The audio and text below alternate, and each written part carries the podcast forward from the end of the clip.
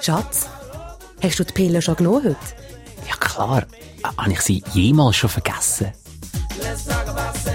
Hä? Sie fragt ihn, ob er die Pille genommen hat.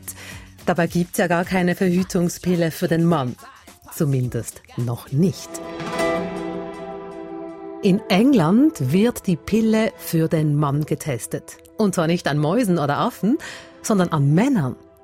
Und trotzdem, wir stehen nicht oder noch nicht vor der nächsten sexuellen Revolution, meint die Journalistin und Autorin Franka Frei. Wir haben auch schon in den 80er Jahren, 90er Jahren Titelseiten, wo es heißt, jetzt kommt die Pille für den Mann und wir wissen, hat sich nichts getan. Es ist schon ein Running Gag geworden. Der Weg zur Pille für den Mann ist lang.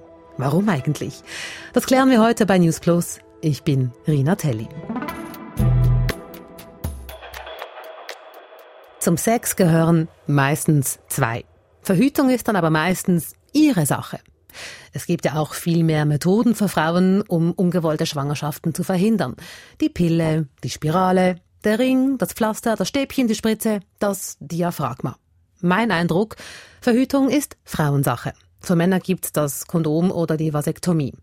Aber mein Eindruck ist auch, dass sich immer mehr Männer dafür interessieren, wie sie verhüten können. Diese Männerstimmen hier habe ich in unserem Archiv gefunden. Äh, nein, ich finde es eigentlich eher unfair, dass man mehr die Verantwortung an der Frau selber gibt bei solchen Sachen. Naja, der Mann ist ja mindestens gleich beteiligt und gleich schuld dran. Wenn man die Frau liebt, dann würde ich glaube schon das für sie machen. Dann fällt mir auf, dass Männer immer offener über die Vasektomie sprechen. Zum Beispiel in Podcasts, wo Männer ganz offen erzählen, dass sie ihre Samenleiter unterbrochen haben oder dass sie es gern tun würden, aber sich nicht trauen.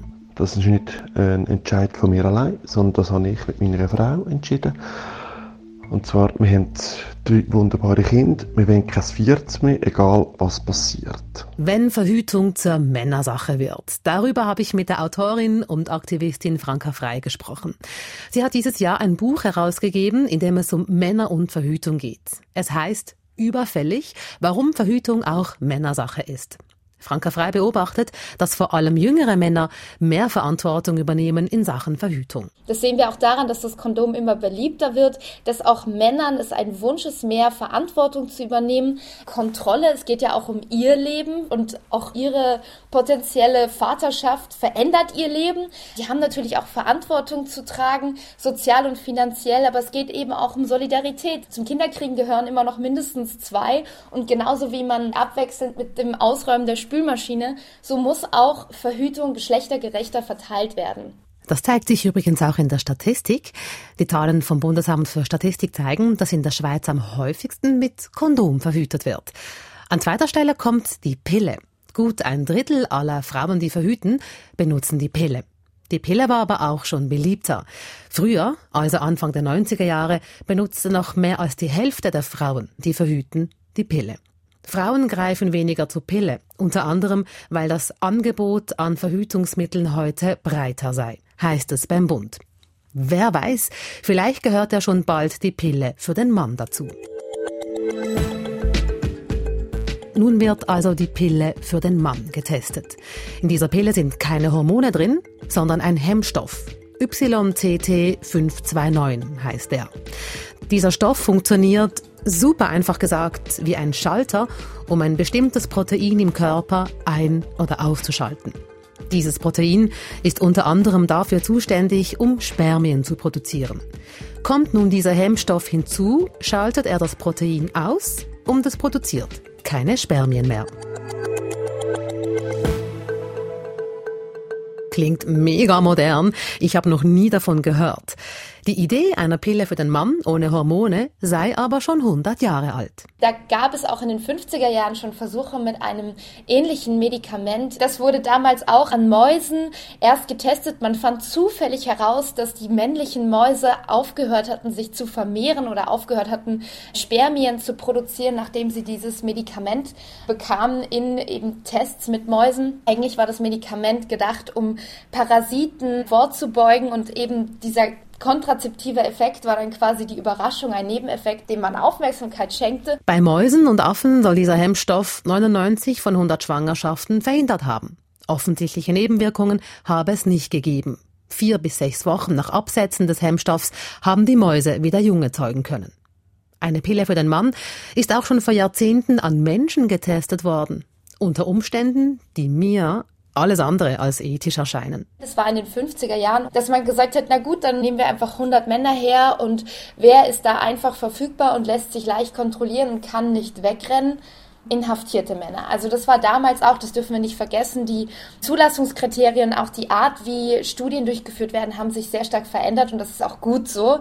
Damals ist man einfach ins Gefängnis gegangen und hat Menschenrechte nicht eingehalten. Und das hat es sehr einfach gemacht, damals auch größere Studien durchzuführen. Und so ist auch übrigens die erste Pille auf den Markt gekommen, indem man äh, die erste Pille einfach an, ja, an Frauen in Puerto Rico getestet hat, die oft nicht mal Bescheid wussten, äh, was sie da eigentlich nehmen und auch nicht ernst genommen wurden, wenn sie Nebenwirkungen äußerten. Das Ergebnis dieser fragwürdigen Versuche? Die Pille für den Mann hat gewirkt, ohne größere Nebenwirkungen. Die hat auch bei Männern gut funktioniert. Ein Jahr lang nahmen diese Gefängnisinsassen in einer US-amerikanischen Gefängnisanstalt diese Pille ein. Es gab keine Nebenwirkungen, abgesehen davon, dass ihre Hoden, also von der Größe von großen Freilandeiern auf die Größe von gedorrten Pflaumen schrumpften, wie es heißt in den Protokollen. Okay, kleinere Nebenwirkungen gab's. Die Resultate, die waren vielversprechend. Aber bei diesen Tests ist eine sehr entscheidende Sache nicht bedacht worden. Also es hätte alles gut sein können, die Pille für den Mann hormonfrei quasi zum Greifen nahe, damals schon in den 50ern vor der ersten Pille für die Frau. Allerdings stellte man dann nach einem Jahr heraus, das Mittel verträgt sich nicht mit Alkohol. Und das war der Niedergang der Pille. Und klar, also was haben Mäuse und Gefängnisinsassen gemeinsam? Sie trinken nicht. Aber das tun ja die meisten Menschen in westlicher Sozialisierung eigentlich doch sehr häufig. Und deswegen hat man sofort die Forschungen abgebrochen und hat quasi auch die Ergebnisse mehr oder weniger in die Tonne gekloppt. Jetzt wird ja die hormonfreie Pille für den Mann in England getestet. Ich gehe mal schwer davon aus, dass im Land der Ales und Stouts und Porters der Einfluss von Alkohol mitbedacht wird. Schon vor 100 Jahren wurde an der Pille für den Mann geforscht. Warum ist man da nicht weitergekommen? Das fragt nicht nur ich mich, sondern auch ihr euch. Das weiß ich, weil ich vorhin zu meinem Kollegen bin. Er hat die SRF Community im Blick. Er weiß, was ihr uns auf Instagram, Facebook oder aber auch in die Kommentare schreibt. Hier ein Beispiel. Wieso dauert die Entwicklung weiterer Methoden so lange? Ja, warum geht denn das so lang? Wir sind da irgendwie in den 50er Jahren stecken geblieben. Das Problem ist, die Pille von damals ist zu einem sehr lukrativen Mittel geworden und ist bis heute ein Billion-Dollar-Baby. Also die Pharmaindustrie macht mit hormoneller Verhütung ein sehr, sehr großes Geschäft. Dieses Geschäft wächst weiter. Gleichzeitig ist eine Art Pille für den Mann in der Forschung quasi stecken geblieben. Es fehlt auch Forschung, auf der weitere Forschung aufbauen kann. Es fehlt an Fachwissen, an Personal, an einem ganzen Bereich, der sich mit reproduktiver Gesundheit vom Mann auseinandersetzt so ähnlich wie es die Gynäkologie für Frauen gibt, da fehlt das Pendant für Männer. Und deswegen bin ich auch ein bisschen zurückhaltend mit euphorischen Prognosen, wann es denn wirklich zu geschlechtergerechter Verhütung kommen wird. Der Weg zur Pille für den Mann ist also lang, weil teuer und aufwendig. Und ein anderes Argument, warum überhaupt eine Pille für den Mann, wenn es eine Pille für die Frau gibt. An welchen Methoden für den Mann wurde geforscht? Auch das ist eine Frage, die euch beschäftigt hat. Was gibt es sonst so für Methoden außer Kondom und Vasektomie? Es gibt einige spannende Versuche, etwa das Verhütungsgel. Mann trägt das Hormongel einmal am Tag auf die Schultern auf. Innerhalb weniger Wochen soll er so die Anzahl Spermien drastisch sinken. Oder das Samenleiterventil. Das ist ein Ventil, das man am eigenen Körper bedienen kann. Ist das Ventil offen, fließen die Spermien der Mann ist fruchtbar. Ist das Ventil zu, werden die Spermien in den Hodensack abgeleitet, dort als Fremdkörper erkannt und abgebaut. Der Mann ist steril. Dieser Ansatz ist auch ziemlich vielversprechend. Es ist äh, vielleicht ähnlich wie die Spirale bei der Frau. Allerdings braucht es dazu einen invasiven Eingriff. Und dazu braucht es medizinisches Fachpersonal. Dazu braucht es auch langfristige Studien, die zeigen, das funktioniert. Da stecken wir auch bereits seit den 80er Jahren in ungewisser Weise irgendwo in der Forschung fest und wir wissen nicht genau, wie es weitergeht. All diese Methoden haben es aber nicht nachhaltig auf den Markt geschafft. Schon verrückt, was es alles an Verhütung für Männer geben könnte. In England wird jetzt erstmals eine hormonfreie Pille an Männern getestet. Was denken Sie, wie lange wird es gehen, bis so eine Pille für den Mann auf den Markt kommt? Ich halte meine Daumen gedrückt. Allerdings zeigt ein Blick in die Geschichte der männlichen Verhütung, dass es bereits seit Jahrzehnten immer wieder so aussah, als würden wir demnächst eine Art Pille für den Mann erwarten können. Also wir haben auch schon in den 80er Jahren, 90er Jahren Titelseiten vom Stern zum Beispiel, wo es heißt, jetzt kommt die Pille für den Mann und die Artikel sehen heute ähnlich aus und wir wissen, hat sich nichts getan. Es ist schon ein Running Gag geworden in dieser ganzen kontrazeptionsmedizinischen äh, Forschung, dass wir jetzt kurz davor stehen. Deswegen muss man sich so ein bisschen zurückhalten. Allgemein ist es ein langfristiger Prozess, ein Medikament auf den Markt zu bringen. Der dauert ja ungefähr fünf bis zehn Jahre. Wenn alles perfekt läuft in jeglicher Phase, die jetzt der Medikamententestung da bevorsteht, dann kann man sagen fünf Jahre, aber das ist wieder dieser alte Witz, fünf Jahre.